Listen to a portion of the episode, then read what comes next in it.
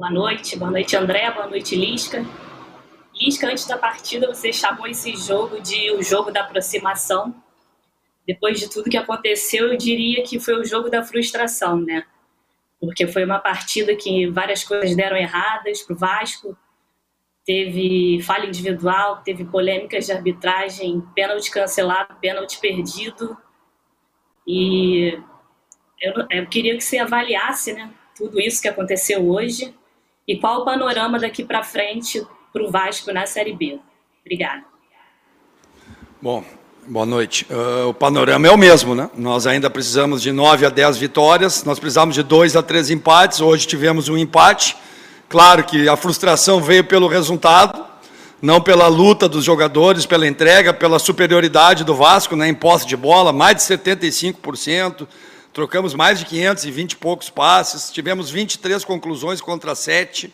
Né, Passamos a noite inteira agredindo, tivemos pênalti que voltou atrás, esse pênalti eu não vou nem discutir, que pode acontecer, é um lance duvidoso. Agora o gol do Daniel não tem discussão, né, gente? Não tem a mínima discussão, acabei de ver o lance. Ele vem de trás, não é nem ele que está mais à frente, ele vem de trás, não tem como marcar um impedimento daqueles. Acho que o Bandeira foi no protocolo, né, e aí esperou as linhas, mas mais uma vez aqui em São Januário as linhas não foram traçadas, né? Já foi na Série A o ano passado, esse ano, no momento decisivo do jogo, houve um erro gritante da arbitragem. Né? Perdemos um pênalti, falhamos de novo no gol individualmente, coisas que nós temos que melhorar.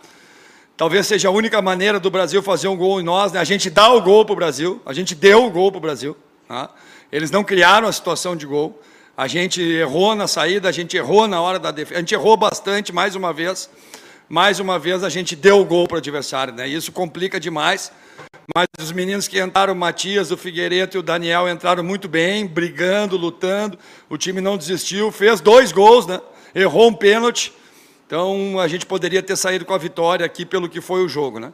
Fica a frustração pelo resultado, mas fica a sequência de luta para a gente já na segunda-feira buscar a vitória lá em Santa Catarina e recolocar e nos aproximar de vez. Né? Os resultados foram bons hoje à noite. Né? O, o Sampaio perdeu, o Havaí empatou também. Então a distância em relação a alguns times não aumentaram. E perdemos uma rodada aí, mas precisamos aí de nove vitórias aí, mais dois empates. Então vamos lá, não ganhamos, mas não perdemos, né? Quanto o Londrina, se tivesse empatado, já era um pontinho a mais, que seria importante. Claro que não era o que a gente queria. A frustração é pelo resultado, mas não pela entrega, pela luta e pelo que o time apresentou. Faltou um pouquinho de qualificação no penúltimo passe, no arremate, definir quando nós tivemos a chance mas infelizmente não conseguimos e a luta continua. Agora Hector Verlan, Globoesporte.com. Boa noite, Hector.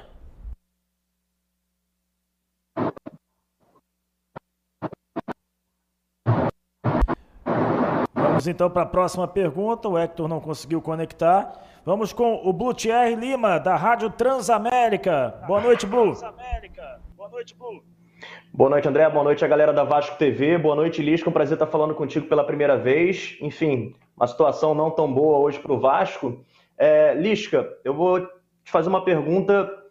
É, lance individual, mais uma vez, falhas individuais é, fizeram com que o Vasco não saísse de campo com a vitória. Tirando o fato da arbitragem, de toda questão polêmica que vai ser muito discutida no fim de semana. Mas como que o treinador resolve esse tipo de situação? Isso já havia acontecido, enfim, em outros jogos, contra o Remo. Como que você resolve e mais, como que você resolve em dois dias, porque o calendário não, não dá nenhuma trégua, né? Segunda-feira já tem jogo contra o Havaí, mais um jogo importante. Lisca, prazer. Os erros individuais é difícil para o treinador resolver, né? Talvez mudando o time, talvez mudando, trabalhando algumas situações, mas nós não podemos mais errar, né? Não adianta a gente errar e pedir desculpa. Ah, desculpa, errei. Ah, desculpa, errei de novo. Ah, desculpa. Não, nós não podemos mais. Né? Nós não podemos mais entregar gols como vem acontecendo recorrentemente na nossa equipe. Né? Agora, nenhum erro é de propósito, nenhum jogador entra ali para errar. Os erros acontecem durante a partida. E, infelizmente, para nós, têm sido lances capitais do adversário. Né? Hoje o Brasil praticamente não criou nenhuma chance. Nós demos o gol para o Brasil. Né? Então a solução ela vem na conversa, no comprometimento dos jogadores e alguma outra alternância também de jogadores. Né? Isso nós vamos estudar até segunda-feira para minimizar isso e a gente diminuir né, essa sequência de erros individuais que realmente atrapalham, principalmente quando você está superior no jogo, tá para fazer o gol a qualquer momento, acaba saindo atrás, mas a equipe lutou, batalhou, a gente trocou, os meninos entraram bem. O Daniel entrou muito bem, fez dois gols, né? um, um de cabeça bonito, que é a característica dele, e o outro gol, desculpa, né? Aí você falou, é, arbitragem vai ficar para depois, fica em segundo plano. Não, gente, desculpa, mas o gol anulado é lamentável o que aconteceu hoje aqui em São Januário, dentro de São Januário, com VAR e tudo, com bandeira, uh, juiz, VAR em cima, comunicação. Não tem como dar aquele impedimento ali. Acabei de ver o lance ali dentro. Não tem como dar aquele impedimento. O Daniel vem de trás depois do chute do Andrei. Está bem claro, tem dois zagueiros dando condição. O zagueiro mais aqui pelo lado direito, né?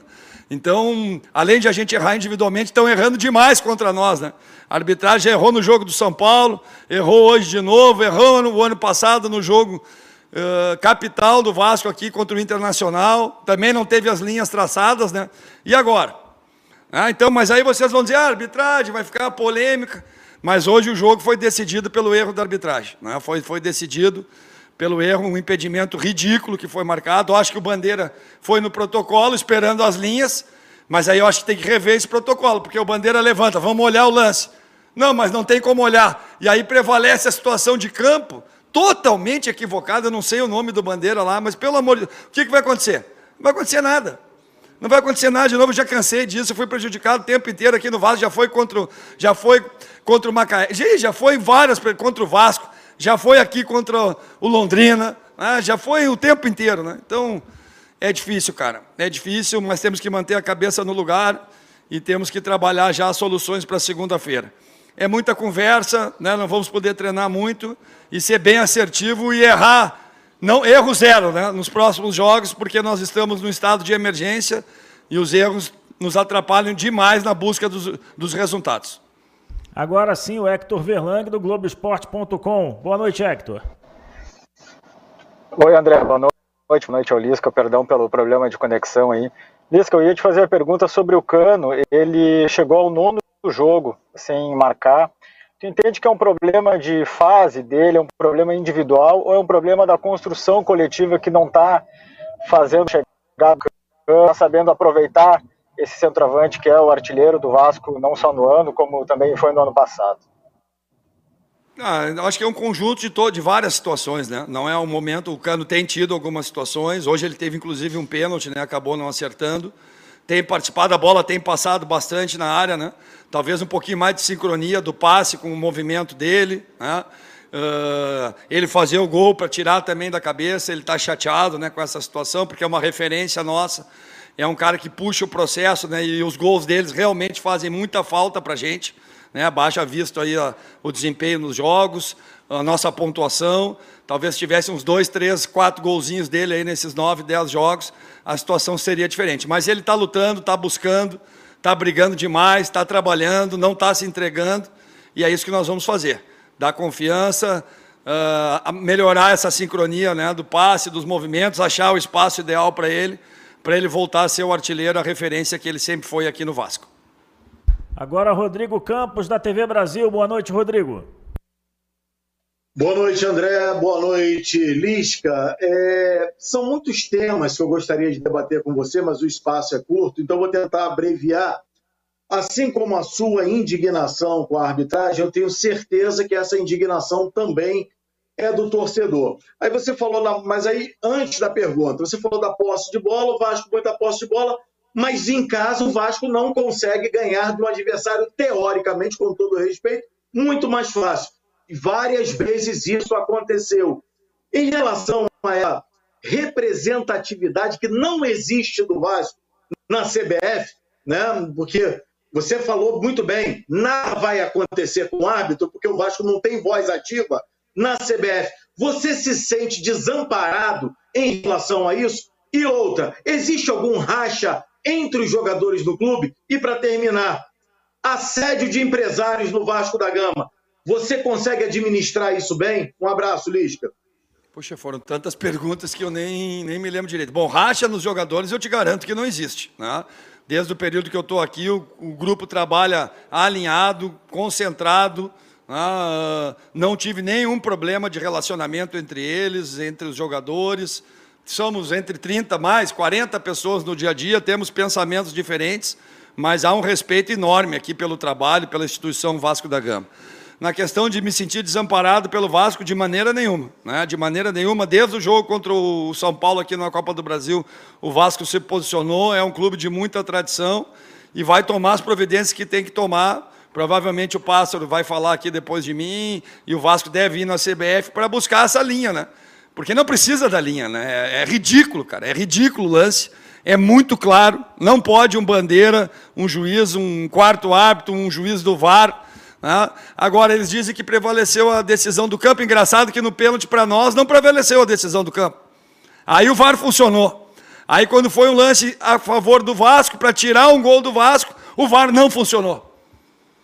O VAR não funcionou. E já aconteceu, é corriqueiro isso aqui, né? Não é a primeira vez, é no mínimo a segunda ou terceira vez que acontece em São Januário num lance capital as demais perguntas. Né? Ah, o time retrancados que vem aqui reconhecem né, a sua inferioridade, jogam por uma bola ou no nosso erro, realmente a gente não tem conseguido ser assertivo, não tem conseguido sair na frente. Né? Até contra o Londrina saímos na frente, mas depois erramos e acabamos tomando gol. E hoje perdemos um pênalti, tivemos um pênalti anulado, estamos bem na partida e erramos mais uma vez. Né? Isso aí dá confiança para o adversário fortalece a estratégia dele, né, que é ficar fechado, uh, rebatendo bola, tentando um ou outro contra-ataque. Nem isso hoje o Brasil conseguiu.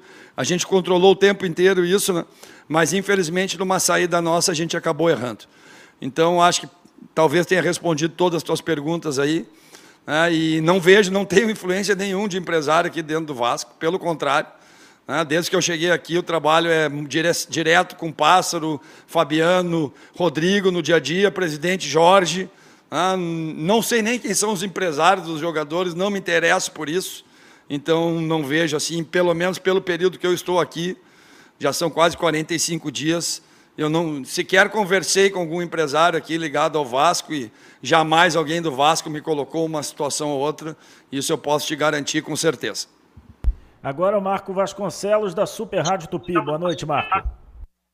Boa noite, André. Boa noite a todos da Vasco TV. Lisca, boa noite.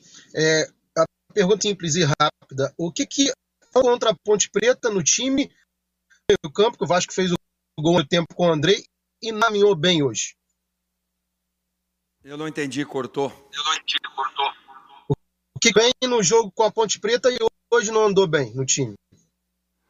Não, acho que o time teve a mesma postura, a mesma agressividade. Claro que pegou um time mais fechado em relação à Ponte Preta, né? A Ponte ainda uh, cedeu alguns espaços generosos para a gente, porque tinha algumas ambições também ofensivas, coisa que o Brasil não não não não deu, né? Esses espaços ficou com um bloco baixo o tempo inteiro, muita gente dentro da área. Não tivemos a vantagem na bola aérea, na bola cruzada da área, não conseguimos antecipar os zagueiros. A defesa do Brasil rebateu bem hoje o tempo inteiro. Talvez esses espaços a gente ter saído na frente, né, para neutralizar a estratégia do adversário, fazer com que ele se abrisse um pouco mais, que foi o que aconteceu contra a Ponte Preta, né? Você está ganhando de 1 a 0, obviamente que não adianta o time ficar só marcando, se superando, né, quando ainda está 0, 0 a 0 e ainda 1 a 0 para o adversário, o poder de superação aumenta, aquele pique que tu não dá quando tu está perdendo, tu já te supera, tu dá, tu já abre a perna para trancar um chute, para bloquear um chute, e quando você tem a vantagem, isso não acontece. Então, acho que a diferença foi essa. A gente contra a ponte conseguiu sair na frente e conseguimos mais espaço. E hoje, como a gente não fez o gol, tivemos um pênalti voltado atrás, erramos um pênalti, e ainda tomamos um gol que entregamos para o Brasil, fortaleceu demais né, a, a estratégia deles e a gente não conseguiu os espaços que tivemos contra a Ponte Preta. Agora Emerson Rocha do Atenção Vascaínos. Boa noite, Emerson. Boa noite, André. Boa noite, Lisca. Lisca, na última rodada, o Brasil de Pelotas teve dois gols anulados pelo VAR. Eles fizeram muitas reclamações durante toda essa semana e hoje a gente viu o que aconteceu em São Januário. Reforçando até a pergunta do Rodrigo, você acha que falta força ao Vasco fora de campo nessas situações? E outra, Lisca, eu queria saber de você. Por que, que o Vasco não faz tantas jogadas em profundidade? Tanto que hoje, no primeiro tempo, você colocou os jogadores nas pontas de pernas invertidas e depois que mudou, o time melhorou. Queria que você falasse sobre essa situação dos jogadores com, com pernas invertidas nas pontas. Boa noite. Boa noite. Acho que fizemos, atacamos o, o fundo com o Andrei no primeiro tempo, com o Marquinhos do outro lado, próprio Jabá, né? pelo lado esquerdo. O Léo chegou aqui algumas vezes também pelo lado direito. O próprio Peck teve uma boa chance na nossa primeira chance ali numa jogada combinada dele do Marquinhos. Né? Mudamos no segundo tempo para ter mais essa jogada de profundidade, mas o bloco baixo do Brasil também nos prejudicou demais. Eles fecharam demais os cantos do campo, depois foram para uma linha de cinco também. Ah, então, a estratégia do adversário também atrapalha. Né? Tem um adversário lá que está fechando o fundo para a gente e que não deixa a gente agredir pelas beiradas do campo. Né? Então, a gente precisa rodar um pouco mais a bola, achar algum passe na diagonal, né? agredir um pouco mais, sincronizar mais o passe com o lançamento, o lançamento com a entrada, com a penetração. Na questão do Vasco estar desprotegido, não, porque você acabou de falar, né? Toda hora, o tempo inteiro, todas as rodadas, é na Série A, é na Série B. Eu acho que a, eu já falei demais da arbitragem ano passado, não vou falar de novo. A CBF está num período de transição.